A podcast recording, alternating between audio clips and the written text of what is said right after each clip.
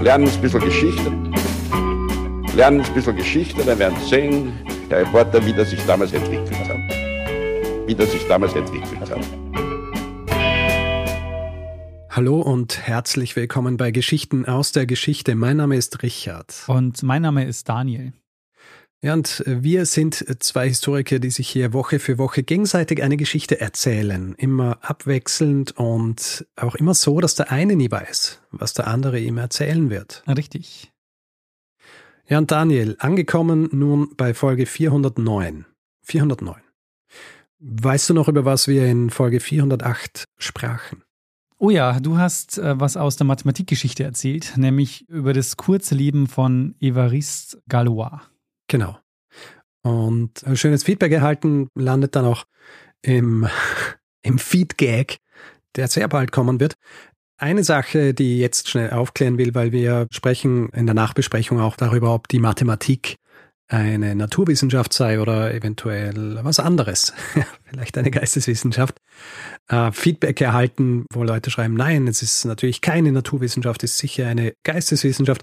Das Ding ist, es ist nicht so, es ist nicht so eindeutig, weil die Mathematik tatsächlich irgendwo dazwischen liegt. Ich habe versucht herauszufinden, was es jetzt wirklich ist und bin gestoßen auf eine Seite, eine Ankündigungsseite eigentlich für ein Symposium der Universität Göttingen, wo es direkt um diese Frage geht. Und auf dieser Seite steht unter anderem, die Mathematik nimmt im System der Wissenschaften eine eigentümliche Stellung ein. Sie gehört nicht zu den Naturwissenschaften, da sie keine empirische Wissenschaftsdisziplin ist. Zugleich wäre es jedoch gewaltsam, sie den Geisteswissenschaften zuzuordnen. Sie ist weder eine Buchwissenschaft, noch befasst sie sich mit den Menschen und dessen Kulturleistungen. Die Mathematik weist dennoch eine große Nähe zu den Naturwissenschaften auf. Sie stellt deren kraftvollstes begriffliches Instrumentarium bereit. Zudem können sich naturwissenschaftliche und mathematische Erkenntnisse auf erstaunliche Weise gegenseitig befruchten. Hm. Und schließlich noch geisteswissenschaftliche Züge zeige die Mathematik darin, dass sie eine sehr freie Kulturleistung darstelle. Letztlich ist sie nur dem menschlichen Denken verantwortlich. Hm. Also ja, schwierig, kompliziert. Gut, äh, in diesem Fall, Daniel, würde ich sagen, nachdem ich letzte Woche eine Geschichte erzählt habe, ist, äh, bist du jetzt dran. Ja? Du hast jetzt die Freude, mir eine Geschichte erzählen zu dürfen. Richard, am 17. Oktober 1874 fährt ein Mann mit einem Revolver bewaffnet von San Francisco in Kalifornien nach Calistoga. Das ist so circa 120 Kilometer entfernt. Er ist eine ganze Weile unterwegs, also er muss erst mit einer Fähre fahren, um zu einem Zug zu kommen. Dann muss er nochmal umsteigen, um den Rest der Strecke dann mit einer Kutsche zurückzulegen. Und angekommen in Calistoga, inzwischen ist es schon dunkel, geht er zu einem gewissen Harry Larkins und angeblich sagt er zu ihm, I have a message from my wife. Also ich habe eine Nachricht von meiner Frau. Dann zieht er den Revolver und erschießt Larkins aus nächster Nähe. Der Täter wird anschließend überwältigt, wehrt sich auch gar nicht bei seiner Verhaftung und unternimmt auch überhaupt keinen Fluchtversuch.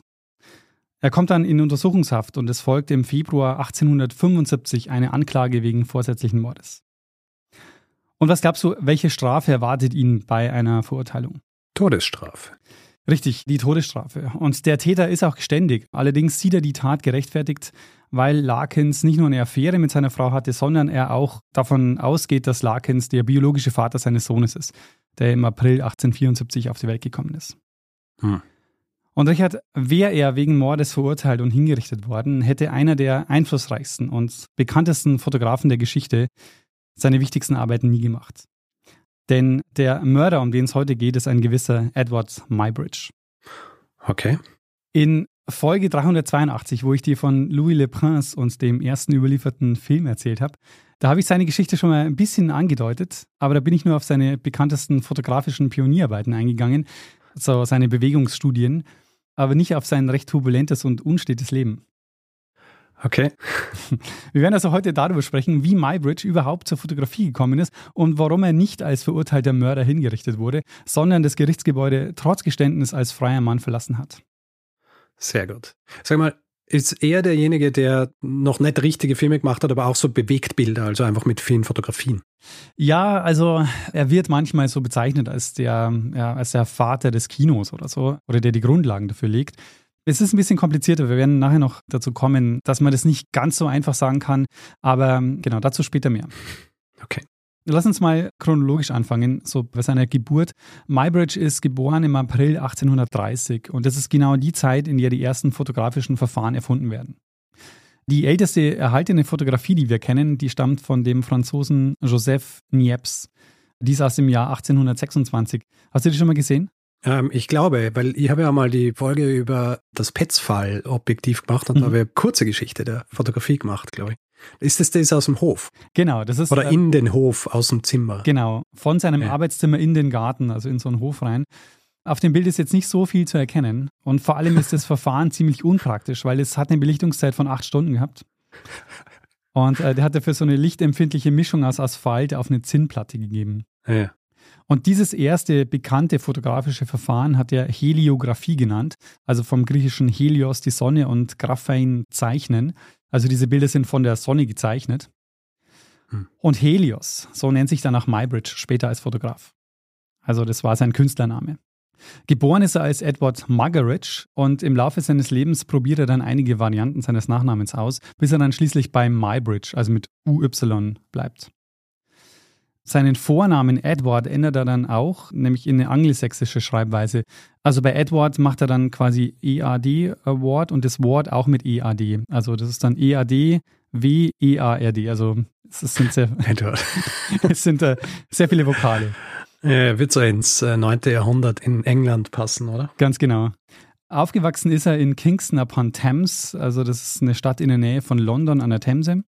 Er ist eine wichtige Handelsstadt.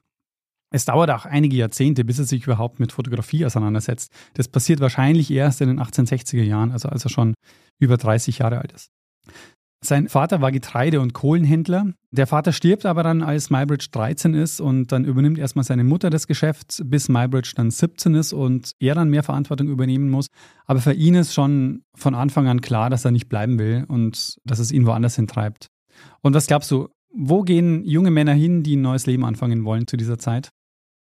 USA. Richtig. USA. Äh, in die USA. Also er beschließt dann auszuwandern. 1852 kommt er in New York an und er baut sich recht erfolgreich eine Karriere als Buchhändler auf.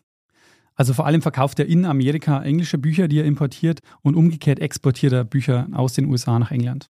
Also Bücher, die in England geschrieben worden sind. Genau, die in England geschrieben und gedruckt worden sind, mhm. die bringt er dann in die USA. Mhm. Und er bewegt sich deshalb in einem Umfeld, wo es um Druck und Grafik geht. Und das heißt, in dieses Feld stoßen in dieser Zeit natürlich auch immer mehr, die was mit Fotografien machen.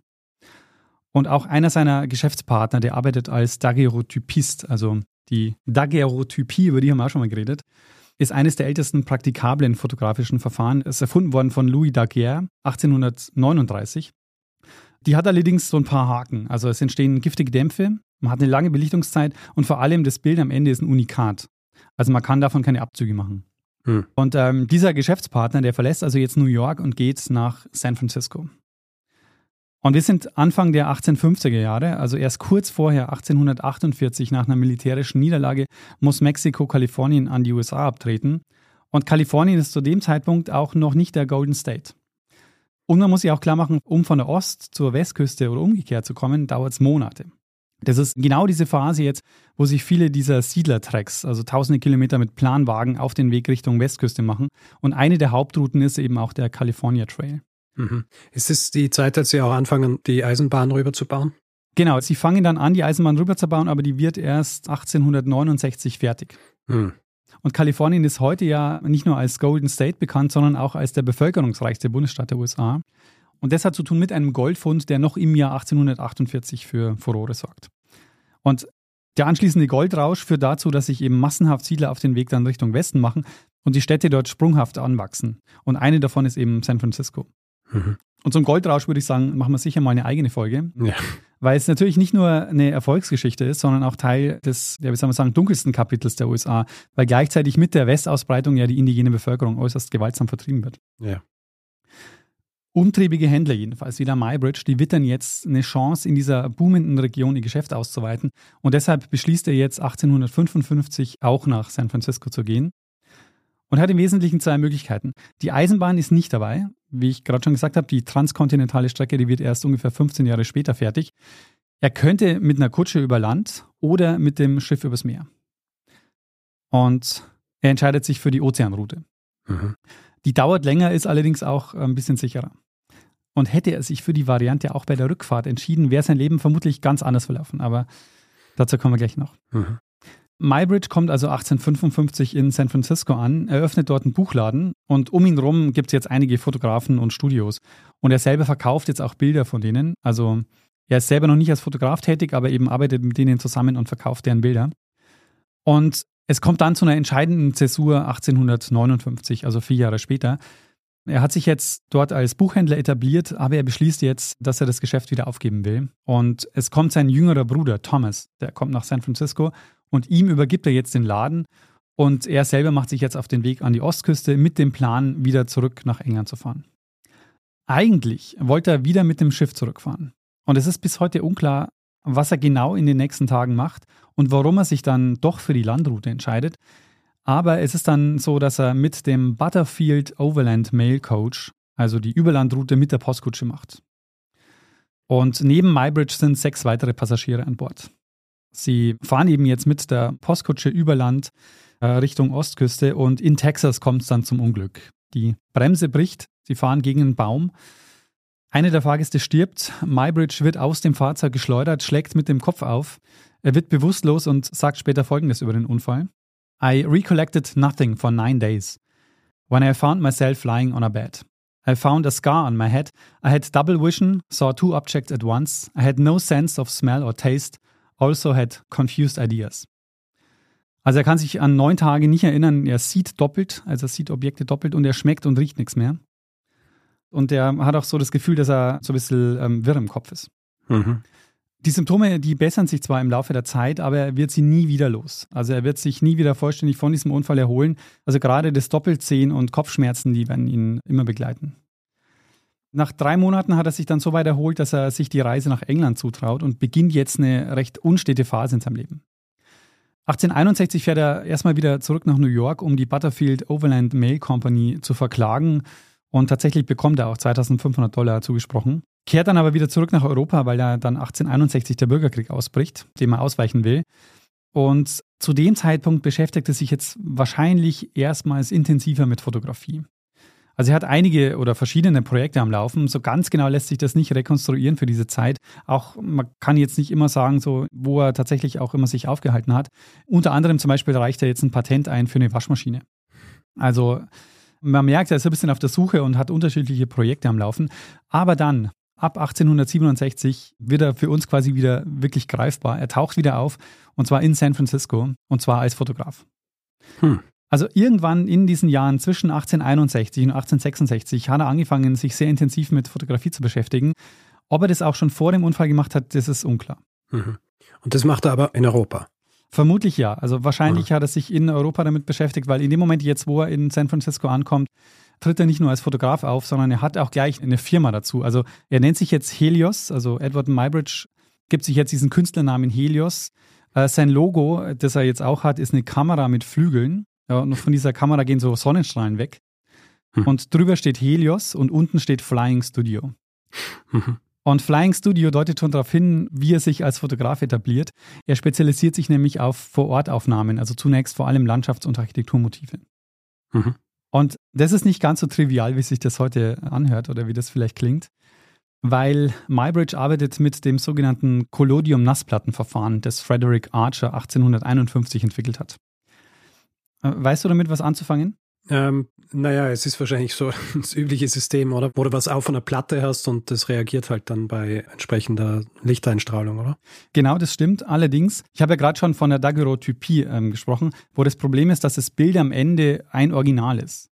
Also mhm. du hast quasi diese beschichtete Platte, du lässt da das Licht drauf und dann quasi härtest du es aus, aber dann ist das auch schon dein Bild. Dann kannst du davon keine Abzüge machen. Mhm. Aber so wie wir Fotos kennen, also zumindest sind wir beide noch aufgewachsen vor der digitalen Fotografie, da war es ja so, man hatte dann einen Film, der in so einer lichtundurchlässigen Dose war, ist damit zum Drogeriemarkt gegangen, hat dort erstmal. Drogeriemarkt. Oder wo hast du das gemacht?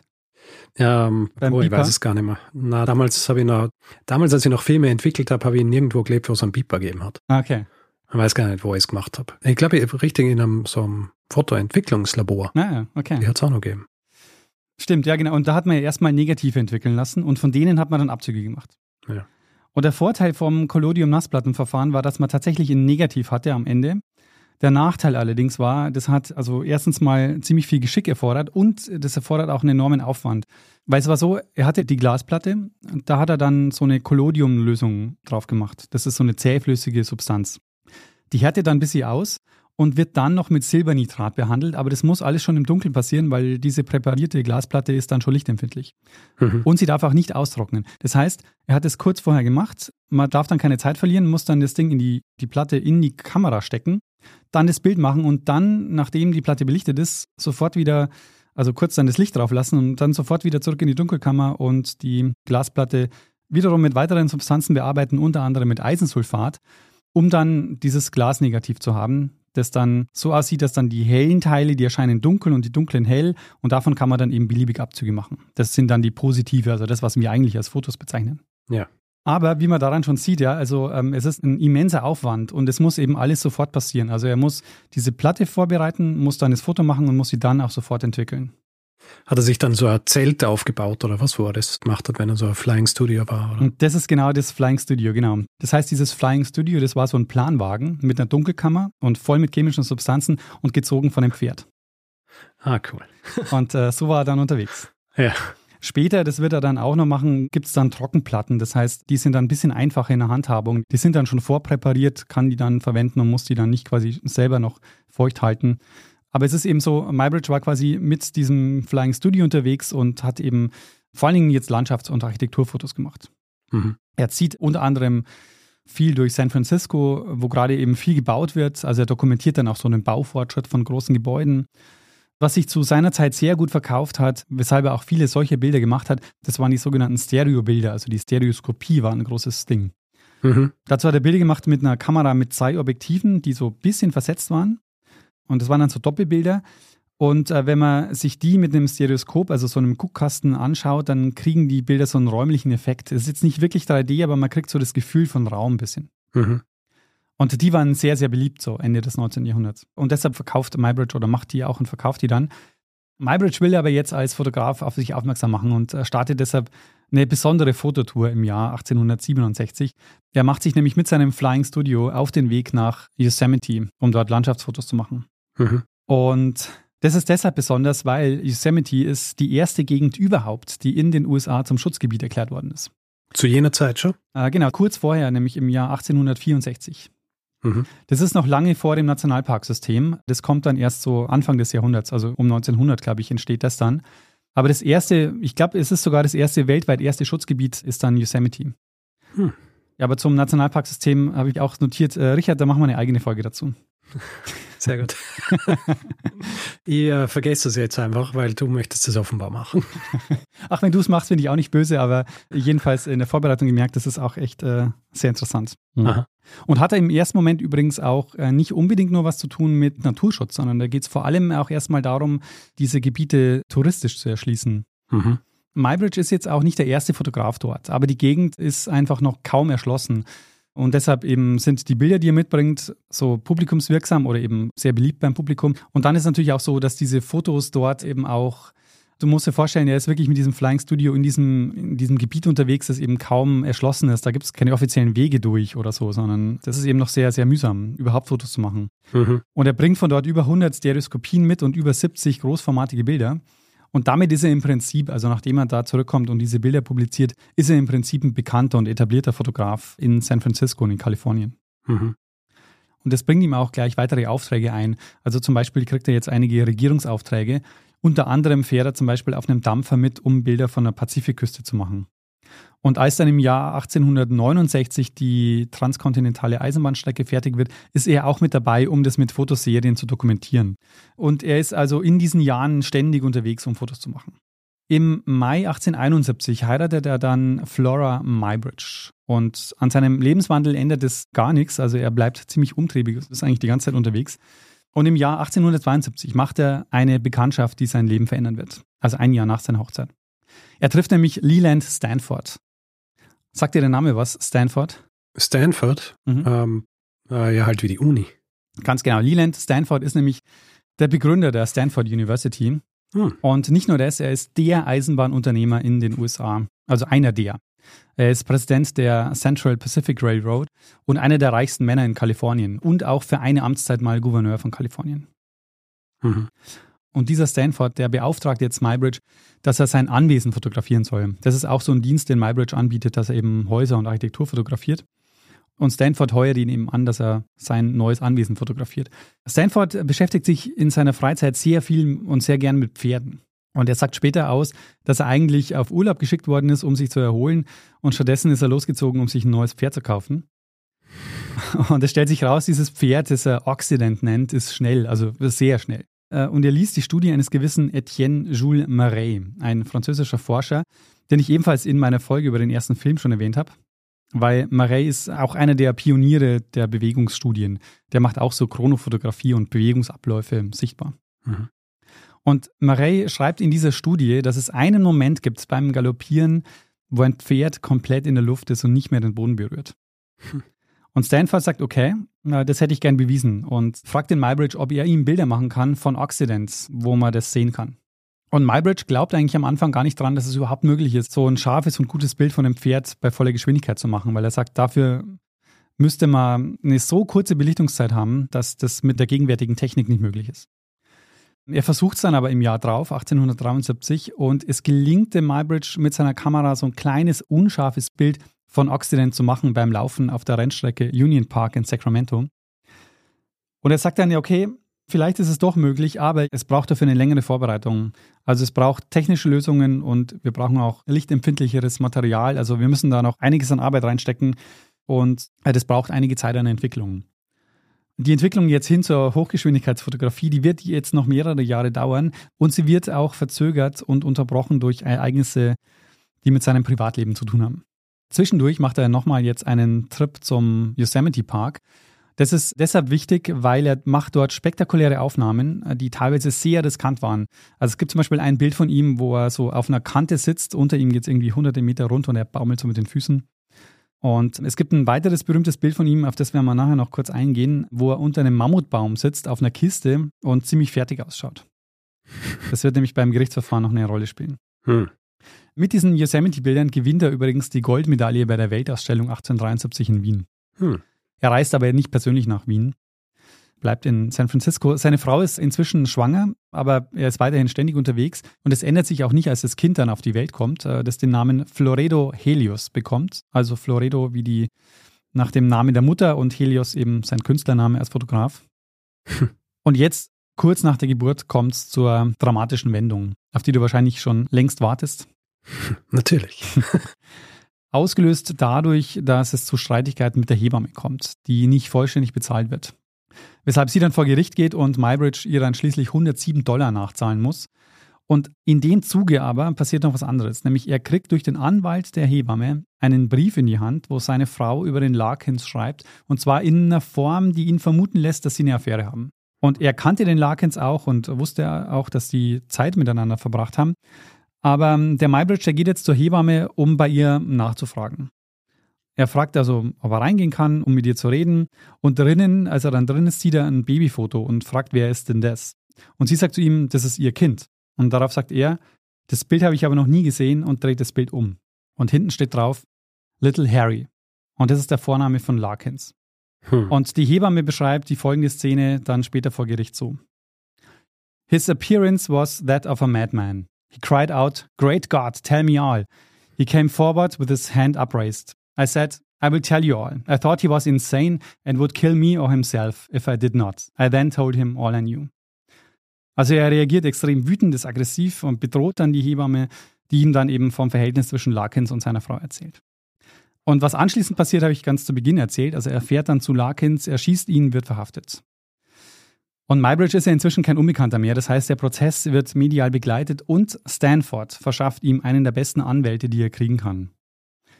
Und was glaubst du, was ist die Strategie dieses Anwalts? Naja, dass er halt sagt, es war nicht kaltblütiger Mord, sondern er war halt so aufgewühlt. Er geht noch weiter, er sagt, Mybridge ist nicht zurechnungsfähig. Hm. Und argumentiert, dass er seit seinem Kutschenunfall geisteskrank ist. Ah. Dass er vorher ein pleasant and agreeable, also ein angenehmer Mensch war und seither so unberechenbar. Gut, aber dieser Unfall, der war, als er was Anfang 20 war? Ja, genau. Huh. Seine komplette Fotografiekarriere hat er später aufgebaut. Mhm. Einer der wichtigsten Zeugen, der das bestätigen soll, ist der Mann, der seine Yosemite-Bilder vertrieben hat, also sein Verleger. Und der sagt, ja, es ist tatsächlich so, wer solche Bilder macht und sich so in Gefahr bringt, da kann was nicht stimmen. Und eines der Beweisbilder ist dann eben dieses Bild, also eines, wo er dann mit den Füßen über den Abgrund hängt, wo es dann hunderte Meter runtergeht.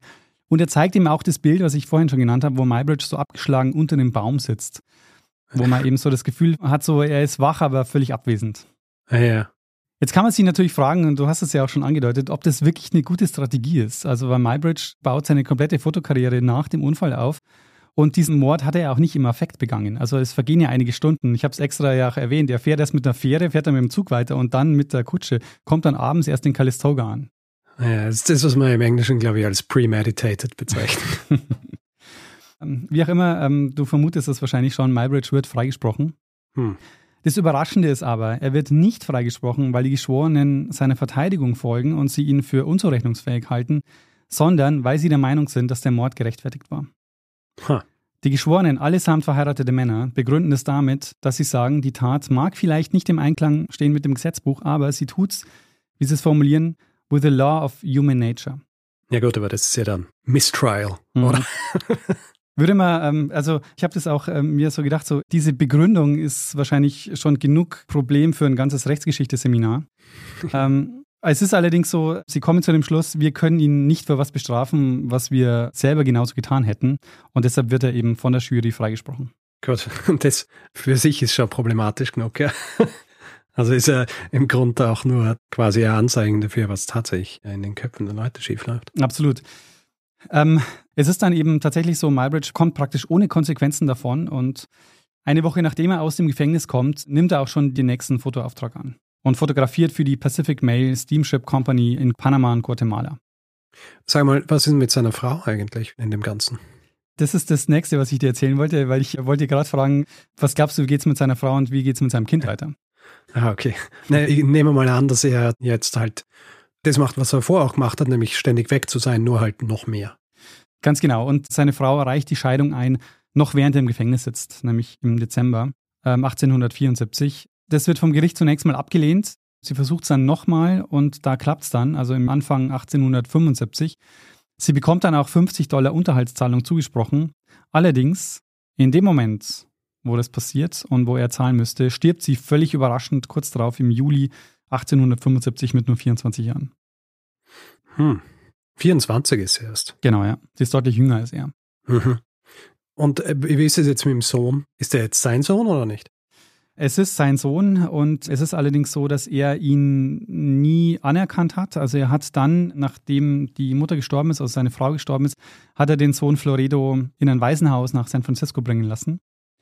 Mhm. Hat dann zwar dafür gezahlt, aber sie haben sich nur noch einmal nochmal wieder gesehen und Mybridge hat eben, ja, hat ihn quasi als Sohn verleugnet. Mhm. Mybridge ist zwar ein bekannter und etablierter Fotograf zu dem Zeitpunkt, aber die Arbeiten, die ihm jetzt den Weltruf als einer der einflussreichsten Fotografen überhaupt einbringen werden, die hat er zu dem Zeitpunkt noch nie auf dem Zettel, beziehungsweise steht die Durchführung noch aus. Und das sind eben die Bilder, die er macht mit Stanford und den Pferden. Und diesem Projekt widmet er sich jetzt im Jahr 1877. Also so als Erinnerung oder um die Timeline nochmal klar zu machen, 1874 begeht er diesen Mord, 1875 wird er freigesprochen, dann geht er erstmal auf Fotoreise nach Panama und Guatemala und 1877 kommt er wieder zu Stanford und macht jetzt mit den Pferdebildern weiter. Mhm. Und diesem Projekt widmet er sich jetzt voll und ganz. Es geht ja darum, dieses Bild zu machen, das den Moment festhält, in dem das Pferd vollständig in der Luft ist. Und da das Pferd ja im Galopp vorbeiläuft, ist dieser Moment wirklich sehr kurz, sodass Mybridge einige Probleme lösen muss. Mit der gegenwärtigen Fototechnik ist so ein Bild noch nicht zu machen. Mhm. Zum einen muss die Fotoplatte so lichtempfindlich sein, dass ein ganz kurzer Moment, wirklich ein Bruchteil einer Sekunde, Belichtung ausreichend ist. Dann darf die Belichtung wirklich nur diesen Bruchteil der Sekunde sein, weil sonst sieht man auf den Bildern das Pferd ja unscharf. Und damit ist für MyBridge auch klar, das kann nur dann klappen, wenn es automatisiert passiert. Also wenn der Verschluss oder der Shutter automatisch ausgelöst wird, sich öffnet und sofort wieder schließt. Mhm. Das ist ja dieses typische Kamerageräusch, das wir kennen, also dieses Klackern bei Spiegelreflexkameras, wenn der Verschluss auf und zu geht, dieses Klack, Klack. mhm. ähm, je nach eingestellter Belichtungszeit. Bislang war es nämlich so in der Fotowelt des 19. Jahrhunderts, dass die Belichtungszeiten noch so lang waren, dass es keinen automatischen und mechanischen Verschluss gebraucht hat. Also der war nicht Teil der Kamera. Da hat man nämlich einfach die Kappe vor der Linse genommen, also die hat man abgenommen, gewartet und wieder draufgesetzt. Mhm. Weil die Belichtungszeit war ohnehin so lang, dass man das nicht durch den Verschluss in der Kamera lösen musste. Mhm. Und damit lässt sich aber natürlich kein scharfes Bild von einem Rennpferd machen, weil so schnell kann er diese Kappe vom Objektiv nicht runter und wieder drauf tun. Mhm. Und was MyBridge deshalb entwickelt, ist das Automatic Electro Photograph. Der Stanford hat eine riesige Ranch in Palo Alto und dort machen sie sich jetzt dran, die Fotografie neu zu erfinden. Diese Ranch ist übrigens heute ein Teil vom Campus der Stanford University. Ah. MyBridge entwirft jetzt überhaupt erstmal einen Verschluss, der Teil der Kamera ist. Und das war eben bis zu dem Zeitpunkt gar nicht der Fall. Und der zweite Punkt, den er macht, ist, dieser Verschluss, der soll elektrisch ausgelöst werden. Das lässt er sich übrigens dann auch patentieren. Mhm. Was die Lichtempfindlichkeit der Platte angeht, da findet er auch eine Lösung und zwar ist es die Verwendung von Ammoniak. Hm. Und sie haben sich jetzt folgendes Setting überlegt. Sie stellen zwölf Kameras auf, jeweils mitten im Abstand von einem halben Meter dann versuchen sie alles weiß zu kriegen. Also die Wand im Hintergrund wird weiß gestrichen, auf dem Boden legen sie Kalk aus. Also es soll eben alles weiß sein, bis auf die Pferde, weil es soll den Kontrast dann erhöhen auf den Bildern. Und außerdem ist für jede Kamera ein Draht ausgelegt, der einmal quer über die Laufbahn führt. Und damit werden die Verschlüsse dann der Kameras ausgelöst, wenn die Pferde dann eben drüber laufen. Mhm. Stanford lädt die Presse ein, also sie machen das Ganze live vor Publikum, auch um Vorwürfen vorzubeugen, dass Leute später nicht sagen, na, sie hätten die Bilder manipuliert. Nachdem ein Pferd durchgelaufen ist, und du erinnerst dich, äh, sie sind immer noch mit den Nassplatten unterwegs, nimmt MyBridge sofort die Kameras, entwickelt die Bilder und kommt dann nach 20 Minuten wieder und zeigt dann das Ergebnis. Und das ist sensationell. MyBridge hat es tatsächlich geschafft, ja, die Zeit anzuhalten. Hm. Was sichtbar zu machen, was vom Auge eigentlich nicht wahrnehmbar ist. Und es stellt sich raus, die Pferde sind beim Galopp tatsächlich kurzzeitig komplett in der Luft. Und was sie auch machen, ist der Bewegungsablauf. Also man kann es bei älteren Gemälden, wo Pferde im Galopp gezeichnet werden, ganz gut sehen. Der Bewegungsablauf von Pferden, der ist wirklich anders, als man sich das gedacht hat, die Jahrhunderte vorher. Mhm. Aber damit katapultiert MyBridge das Medium Fotografie einfach auf ein neues Level. Einfach allein schon, weil es jetzt eben diese Verschlüsse gibt, die auch automatisch auslösen und eben, weil es jetzt möglich ist, Fotos zu machen, die wirklich so eine so derartig kurze Belichtungszeit haben, was einfach vorher überhaupt nicht denkbar war. Und damit sorgt er jetzt auch weltweit für Schlagzeilen. Also ab jetzt ist MyBridge weltweit als Fotograf bekannt. Im nächsten Schritt fängt er jetzt an, nicht nur Pferde beim Vorbeigaloppieren zu fotografieren, sondern auch Menschen und so Bewegungsabläufe von Menschen. Also zunächst mal mit Sportlerinnen und Sportlern vom Olympic Club. Und das Innovative, was er jetzt macht, ist, dass er keine Sequenz macht. Also da macht das jetzt nicht so, dass die dann vorbeilaufen und dann die Kameras auslösen, sondern er nimmt viele Kameras, stellt sie um eine Person herum und lässt die dann gleichzeitig auslösen, sodass er eine Pose aus fünf oder sechs Perspektiven einfängt. Ja, quasi wie äh, die Matrix. Ja, genau. Ja, ganz genau. Deshalb ist das auch davon inspiriert. Ich habe MyBridge in der Folge über den ersten Film deshalb ja auch genannt, weil er als einer derjenigen gilt, der die Grundlagen für die Bewegtbildaufnahmen legt. Und MyBridge hat ja jetzt auch die Sequenzen von zwölf Bildern mit Pferden im Galopp. Also zwölf kurze Momente, wo er die Zeit quasi einfriert. Und jetzt ist die Überlegung, naja, wenn es die Möglichkeit gibt, dieses Bild einzufrieren, gibt es vielleicht jetzt auch eine Möglichkeit, das wieder in Bewegung zu verwandeln. Und seine Antwort darauf, die nennt er So Praxiscope. Also Zoopraxiskop. Hast du das Wort schon mal gehört? Na. Sagt dir das Wort Zoetrop was? Ähm, ja, ich habe schon mal gehört, aber ich kann es jetzt nicht zuhören. Das ist so eine drehbare Trommel mit Schlitzen, durch die man schauen kann. Und innen sind so kurze Sequenzen gezeichnet. Im Prinzip wie ah, so ein ah, Daumenkino. Ja.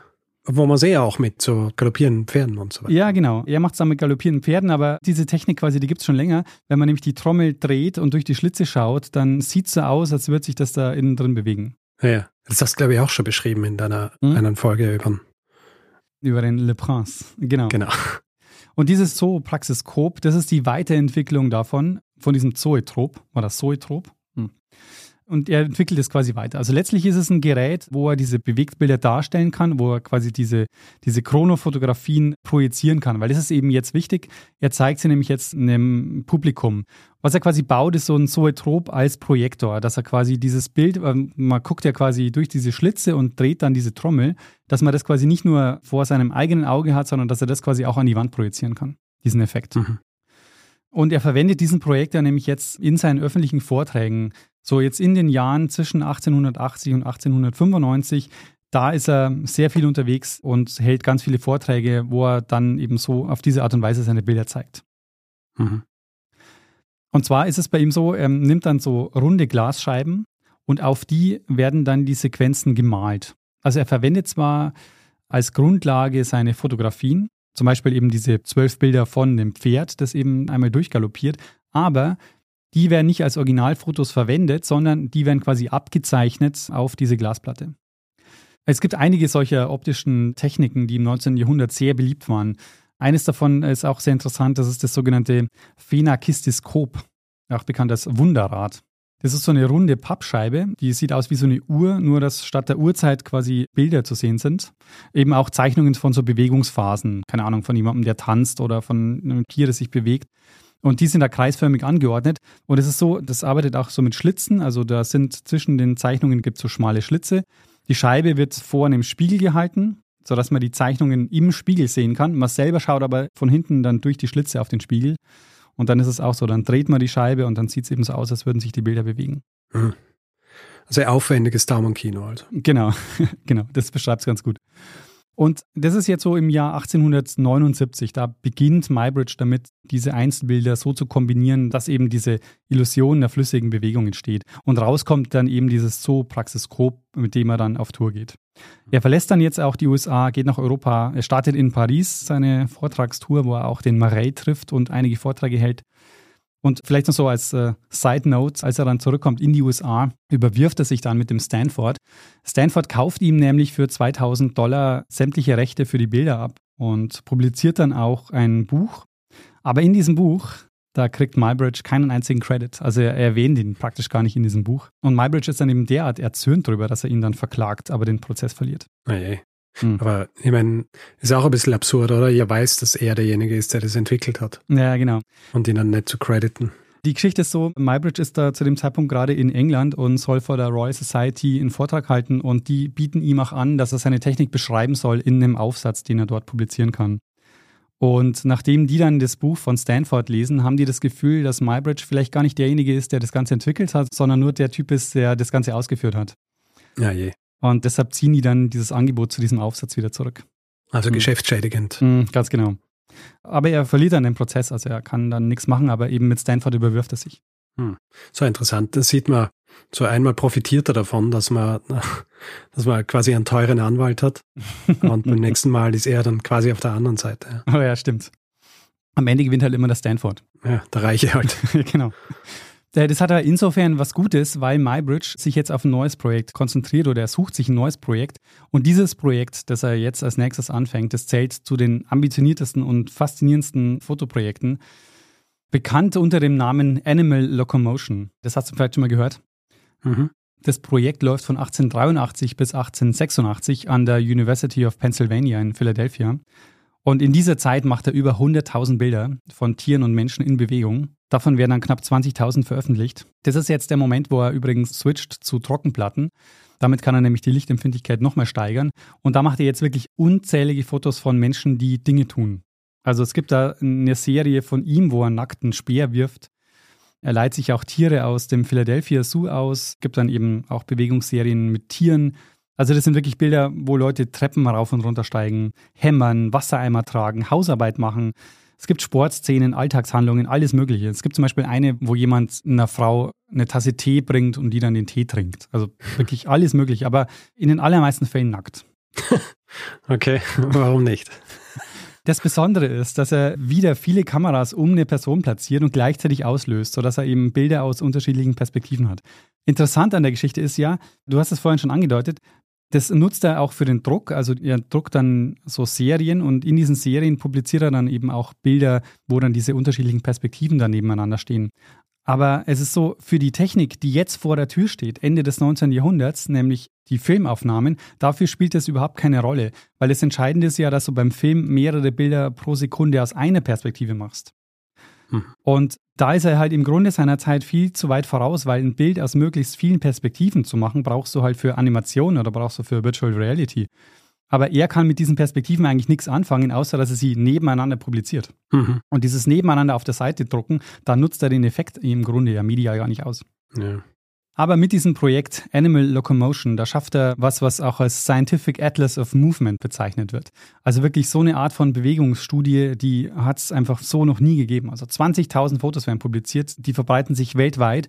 Die werden zum Beispiel sehr wichtig oder sehr, sehr häufig verwendet für Kunstausbildungen, zum Beispiel zum Zeichnen lernen weil diese Bilder haben so ein recht engmaschiges Raster im Hintergrund und du siehst eben eine Person, die sich bewegt aus unterschiedlichen Perspektiven und so Posen annimmt und das ist eben für ja zum Zeichnen lernen eben äh, ideal. Ja. Durch diese Bilder wandelt sich auch so sein Bild in der Öffentlichkeit. Er hat ja lange darauf hingearbeitet, dass er sich als Künstler etabliert, deshalb ja auch der Name Helios. Aber den legt er jetzt in dieser Zeit ab und er wird immer öfter als Professor Mybridge wahrgenommen. Also eben eher so in so einem wissenschaftlichen Kontext. Und er trifft dann übrigens auch, wir sind jetzt schon Mitte der 1880er Jahre, den Thomas Edison und zeigt ihm eben sein Zoopraxiskop. Was glaubst du, wie reagiert Edison drauf? Hm, Ja, der, der verklagt ihn gleich. Sehr gut. Was Edison normalerweise immer sofort macht. Aber Edison findet es super langweilig, Ah, weil Edison denkt halt schon an einen Film. ah ja. Und denkt sich, ähm, was willst du mit deinem Zoopraxiskop, wo du, wo du mir gezeichnete Bilder, die sich so ein bisschen bewegen, auf einer Scheibe zeigst, die man projizieren kann. Das begeistert den Edison zu dem Zeitpunkt schon gar nicht mehr. ja, Im Hinterkopf hat er halt immer, wie kann ich Geld draus machen? Mhm, genau. Der Mybridge macht jetzt auch in den nächsten Jahren vor allem Touren durch Europa, wo er weiter Vorträge hält und eben sein Zoopraxiskop zeigt. Also er reist nach England, Schottland, Irland, der tourt auch durch Deutschland. Es gibt viele Publikationen raus und beeinflusst durch seine Bilder eben viele Künstlerinnen und Künstler. Allerdings schwindet jetzt das Interesse an seinen Vorführungen recht bald, ähm, spätestens ab Mitte der 1890er Jahre. Und das liegt daran, dass ein neues Medium für Sensationen sorgt. Und dagegen wirkt jetzt sein Zoopraxiskop langweilig und antiquiert. Und das ist eben Film und Kino. Hm. Seine letzten Lebensjahre verbringt Mybridge dann in seiner Geburtsstadt Kingston upon Thames, wo er dann 1904 stirbt, als einer der bekanntesten Fotografen seiner Zeit, der ja wirklich neue technische und auch ästhetische Maßstäbe gesetzt hat. Und auf seinem Grabstein übrigens steht eine weitere Variante seines Namens. Nicht Edward Mybridge mit UY, sondern mit AY, Mybridge. Aber immerhin die Edward-Variante in angelsächsischer Form. Verstehe. Und Richard, das war meine Geschichte über das bemerkenswerte Leben des Fotografen Edward Mybridge. Ja, außergewöhnlich.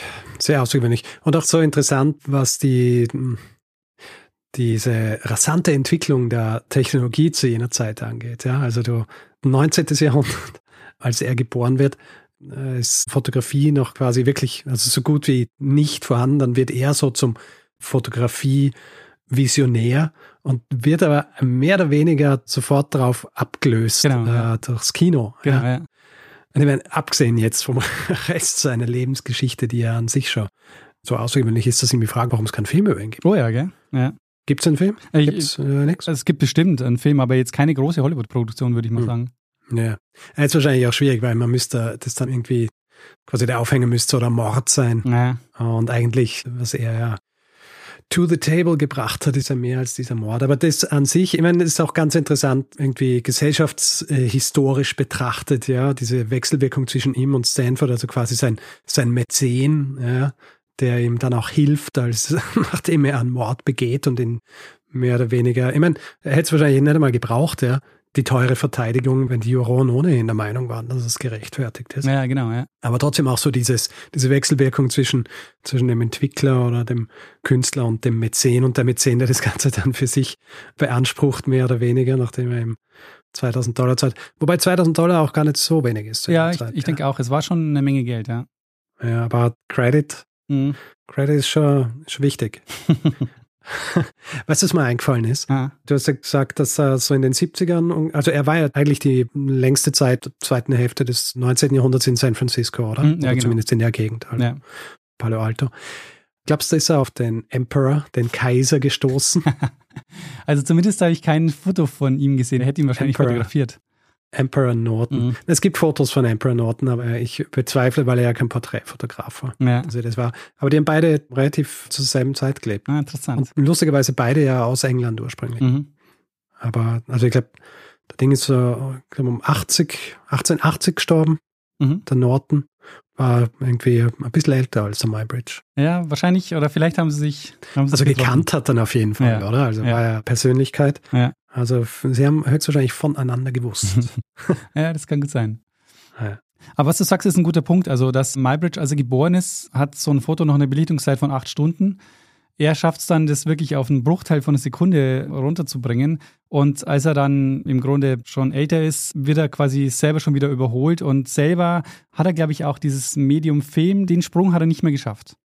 Aber es ist irgendwie interessant, gell, wie, wie diese Geschichte des Films, aber auch der Fotografie, wie das so gesäumt ist mit eher schwierigen äh, Biografien. oh ja. Ich meine, äh, Le Prince, äh, ja. der ja verschwindet, ja. der, der jemanden umbringt, äh, bis zu einem gewissen Grad auch der Petzwall, den ihr gemacht habt, der mhm. dann eigentlich viel Geld verdienen hätte müssen damit, aber das nie gemacht hat und dann mehr oder weniger eben auch nicht die Anerkennung erhalten hat, die er eigentlich erhalten hätte sollen. Dann Edison. Ja. der Edison. Auch nicht der, ganz einfach als Persönlichkeit. Auch nicht, auch nicht ganz einfach. Halt ein Geschäftsmann, gell? Ja wenn wir es dann ein bisschen ausweiten, weil wir haben ja schon, glaube ich, gibt es eine Menge an so unterschiedlichen Leuten gemacht, dann zur selben Zeit mehr oder weniger oder ein bisschen später der Gustave, ähm, wie heißt er? Truvet. Truvet, ja. Ich habe jetzt gerade so nachgedacht, ah, wie äh, gefunden, ja, natürlich.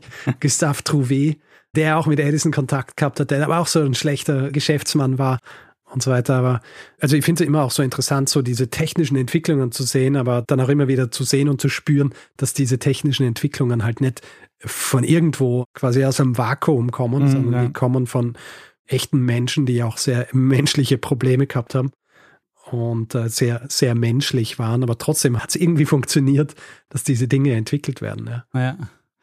Ich finde es auch immer, wenn man sich solche Biografien anschaut, so ganz beruhigend ist das falsche Wort, aber wenn man sich so anschaut, die wichtigsten Arbeiten macht Mybridge, da ist er schon, ja, also in seinen 40, mhm. also da ist er schon über 40. Das finde ich immer eigentlich ja ganz beruhigend, immer so zu, zu hören, wenn man sich so denkt, okay, bin jetzt auch Mitte 40, ähm, dann muss ich noch nicht so meine Lebensleistung jetzt schon erbracht haben, sondern ich kann vielleicht noch irgendwie was Sensationelles machen, wenn ich, wo ich vielleicht noch gar nicht angefangen habe damit. Also. Ja, ey. Von dem du gar nicht weißt, dass du so gut sein willst. Genau, ja. Ja, hervorragend. ich bin gespannt. Hast du eine Kamera zu Hause? Ja, ich habe tatsächlich äh, Fotografie, das ist nicht so meins. Das ist mir zu technisch. Ah, ja. Also. Gut, dann würde ich gehen mal da. Vielleicht wirst du mal ähm, Landschaftsmaler. Ja, ja. Das, genau, malen zum Beispiel. Ich, äh, da halte ich mich für sehr untalentiert, aber vielleicht entwickle ich so einen Stil, der dann wirklich so, yeah. so stilprägend wird, dass die AI nichts anderes mehr zeichnen kann. Ich würde sagen, du fängst einmal an mit einfach einem Anleitungsbuch von Bob Ross. Dann kannst du die schnelle Ölmalerei. Ja. Dann hast du ein paar Basics.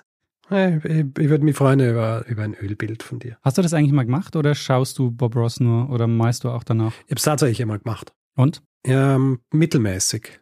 Mittelmäßiges du, du Resultat. Ah. Ich. also ich habe das tatsächlich äh, so ein Buch geschenkt gekriegt äh, einmal und äh, dann haben wir uns hingesetzt und haben gemeinsam Bob Ross gemalt. Mhm. Und ja, irgendwann habe ich mit Küchenrolle herumgewischt auf dem Bild, weil alles nicht funktioniert hat. Ähm, aber es ist okay, es hängt bei uns äh, im Wohnzimmer. Ja, sehr gut. Also zumindest, ich kann dann immer so sagen, ja, es ist ein echter Bob Ross. ein hämmerscher Bob Ross. Genau. Sehr schön. Äh, sag mal, bist du im Zuge deiner Vorbereitung auf die Le Prince-Geschichte auf den MyBridge gestoßen oder war das jetzt ein eigener Hinweis noch? Na, ich äh, darf ja den Gag nicht mehr bringen, dass ich diesmal der Hinweisgeber bin. Natürlich darfst du ihn bringen. Ja. Sag ruhig. Ich sag's. Es gibt diesmal keinen Hinweisgeber, weil mir war nach der Folge über Louis Le Prince eigentlich schon klar, dass ich irgendwann auch ja. über den MyBridge eine Folge machen werde. Ich wollte halt nur ein paar Monate warten oder vergehen lassen. Ja, ja. Bei mir war MyBridge zwar vorher schon ein Begriff, aber ich habe halt bei Le Prince oder bei der Folge erst von diesen ganzen Ereignissen abseits der Fotografie erfahren. Also von dem Mord, von dem Umgang mit dem Sohn, auch von dem Unfall. Ja. Le Prince war im Dezember, oder? Äh, genau, ja, kann sein. Ja. Äh, was Literatur angeht, gibt es natürlich viele Biografien. Ähm, eine, die mir gut gefallen hat, ist die von Martha Brown. Die heißt Edward Mybridge. Und die hat mir deshalb so gut gefallen, weil die ist ein bisschen nüchterner und kritischer. Also die feiert den Mybridge jetzt nicht so ab wie bei Biografien. Mhm. Das ist ja oft der Fall ist. Gerade bei so Technikpionieren, da ist ja dann immer, da haben die dann die Grundlagen für alles schon gelegt. Also die bezeichnet ihn jetzt nicht als den Vater des Kinos, sondern mhm. sagt also, das quasi, für diese Technik war er quasi dann schon zu antiquiert. Ja. Ja gut, ähm, Daniel, falls du dieser Geschichte nichts mehr hinzuzufügen hast, dann würde ich jetzt empfehlen, dass wir einfach übergehen zum nächsten Teil dieser Folge. Bist du damit einverstanden? Mm, ja, machen wir das. Sehr gut. Dann machen wir doch den Feedback-Hinweis-Block. Wer zu dieser Folge Feedback geben will, kann es per E-Mail machen, feedback.geschichte.fm. Kann es direkt auf unserer Seite machen, geschichte.fm, kann es auf den diversen Social Media Plattformen tun, also Twitter, Facebook, Instagram, dort heißt man Geschichte FM und wer uns auf Mastodon folgen will oder uns dort schreiben will, einfach geschichte.social in einen Browser eingeben, landet man direkt auf unserem Profil. Und wer uns reviewen will, Sterne vergeben und all solche Dinge, die man machen kann, um auch unsere Sichtbarkeit zu erhöhen, vor allem wenn die Dinge, die über uns geschrieben werden, gut sind, was wir hoffen, kann es zum Beispiel auf Apple Podcasts machen oder grundsätzlich einfach überall, wo man Podcasts bewerten kann. Merch gibt es unter geschichte.shop und wer diesen Podcast werbefrei hören möchte, hat zwei Möglichkeiten. Die eine ist bei Apple Podcasts, da gibt es den Kanal Geschichte Plus zu abonnieren und bei Steady gibt es die Möglichkeit, für 4 Euro im Monat sich den Feed zu kaufen. Da findet ihr alle Informationen unter geschichte.fm steady. Wir bedanken uns in dieser Woche bei Mike, Christian, Kai, Lena, Elisabeth, Stefanie, Lisa, Andreas, Achim, Thomas, Oliver, Katharina, Dennis, Christine, Maximilian, Judith, Urs, Mario, Dominik, Laura, Ulrich, Johann, Stefan, Michael, Lorenz, Günther und Werner. Vielen, vielen Dank für eure Unterstützung. Ja, vielen herzlichen Dank. Und danke an Lene Kiebel fürs Schneiden dieser Folge. Und dann würde ich sagen, Richard, machen wir das, was wir immer machen und geben dem einen das letzte Wort, der es auch sonst immer hat. Genau, nämlich Bruno Kreisky. Lernen ein bisschen Geschichte. Lernen ein bisschen Geschichte, dann werden Sie sehen, Reporter, wie das sich damals entwickelt hat. Wie das sich damals entwickelt hat.